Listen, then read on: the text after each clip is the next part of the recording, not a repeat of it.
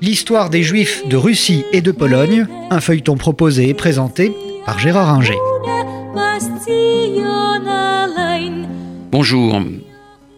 Pendant que euh, la Russie se démène dans la guerre civile, la victoire des bolcheviks et l'installation du stalinisme, la Pologne, elle, connaît un sort très euh, différent, puisque l'État polonais, disparu en 1795, renaît de ses cendres euh, grâce euh, au traité de Versailles et une Pologne indépendante reparaît sur la carte avec comme capitale Varsovie. et cette Pologne va immédiatement, comme on l'a vu précédemment, s'affronter à la Russie dans une guerre qui finira par être victorieuse pour les Polonais, euh, grâce notamment à l'intervention euh, de militaires français envoyés par le gouvernement, militaires dirigés par le général Végan, le chef d'état-major de Foch, généralissime des armées alliées, et euh, on trouvera dans les officiers envoyés avec Végan un certain capitaine de Gaulle.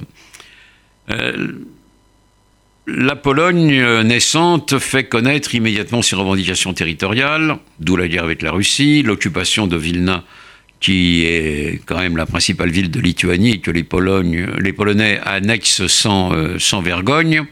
Euh, et elle va avoir une attitude, dès le départ, très hostile aux Juifs qui sont 3 millions sur son territoire, euh, la plupart, la plus grande partie dans les villes à Varsovie, à Łódź, à Lublin, euh, à Bialystok et en Galicie, puisque la Nouvelle-Pologne euh, comprend la Galicie qui était auparavant austro-hongroise, avec euh, notamment Cracovie.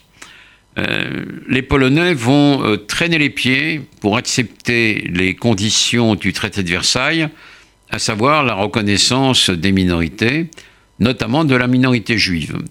ils ne souhaitaient pas du tout que les juifs aient des droits Or, le traité de Versailles va les leur imposer euh, grâce à, un comité des délégations juives qui va s'occuper des juifs d'Europe centrale euh, et se battre dans la négociation du traité pour que les nouveaux pays, Pologne, Tchécoslovaquie, Yougoslavie, euh, Autriche, Hongrie, reconnaissent une minorité juive avec ses droits.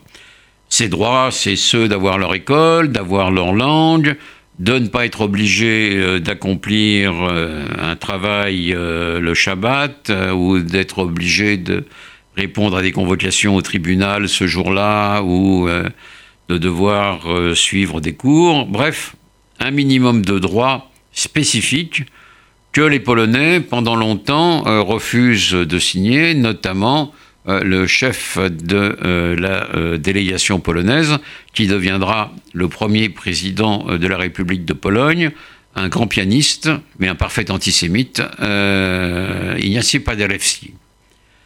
Paderewski fait de la résistance, mais Clémenceau lui fait une belle lettre en lui disant c'est comme ça et pas autrement. Je simplifie à peine. et donc, Paderewski est obligé d'accepter. Cette acceptation, euh, certes, euh, elle est faite et la Pologne euh, va plus ou moins appliquer ce droit des minorités aux juifs, mais avec beaucoup de réticence. On va trouver une vie polonaise très agitée, avec des partis antisémites, des juifs certes élus à la diète polonaise, euh, représentant le Bund, qui en Pologne n'est pas interdit, contrairement à ce qui se passe dans euh, la Russie euh, voisine, mais les Juifs vont souffrir de la situation difficile de la Pologne au début des années 20. Beaucoup vont émigrer vers la France, les États-Unis, l'Allemagne, l'Angleterre. Dans les années 20, les frontières ne se ferment pas, sauf aux États-Unis, en 1921, puis encore plus durement en 1924 avec le Johnson Act. Mais beaucoup de Juifs vont quitter la Pologne, euh, à titre personnel. C'est le cas de mes grands-parents euh, maternels qui arriveront en France en 1921. Et mon grand-père trouvera immédiatement du travail dans les usines Renault, il fallait compenser les pertes subies, les pertes humaines de la guerre, et donc on prenait une main-d'œuvre qui venait de, tout, de toute l'Europe, et donc mon grand-père a pu être pris comme ouvrier cellier chez Renault, et on pourrait multiplier les exemples. Mais pour ceux qui restent en Pologne, la situation euh, est euh, particulièrement euh, difficile. et puis, il va y avoir un coup d'État en 1926 du héros de l'indépendance polonaise, le maréchal Pilsudski, qui n'est pas antisémite.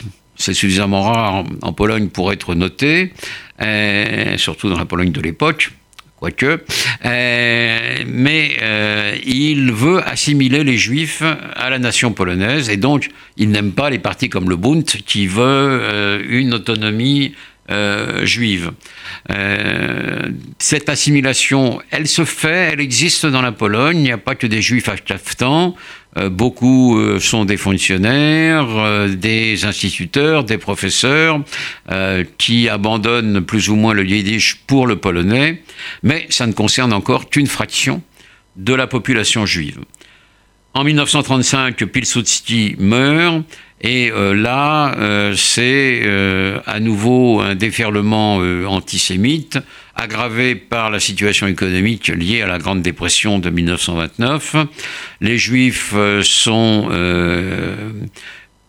empêchés, dans beaucoup de cas, d'aller à l'université, empêchés de travailler, les bagarres de rue sont incessantes.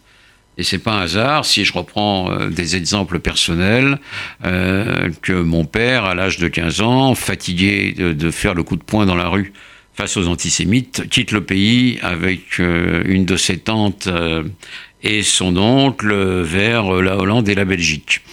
donc une situation très difficile, d'autant que à partir de cette période, les Polonais disent le droit des minorités, on s'en moque. Euh, il euh, ignore euh, dès lors les clauses du traité de Versailles. Et donc, entre 35 et 40, la situation des juifs polonais devient très, très, très difficile, avec des partis à la diète qui sont ouvertement antisémites et qui pratiquent la chasse aux juifs dans, dans les rues. Quand la guerre va éclater en 1939, la situation des Juifs, qui était affreuse déjà, va devenir encore pire.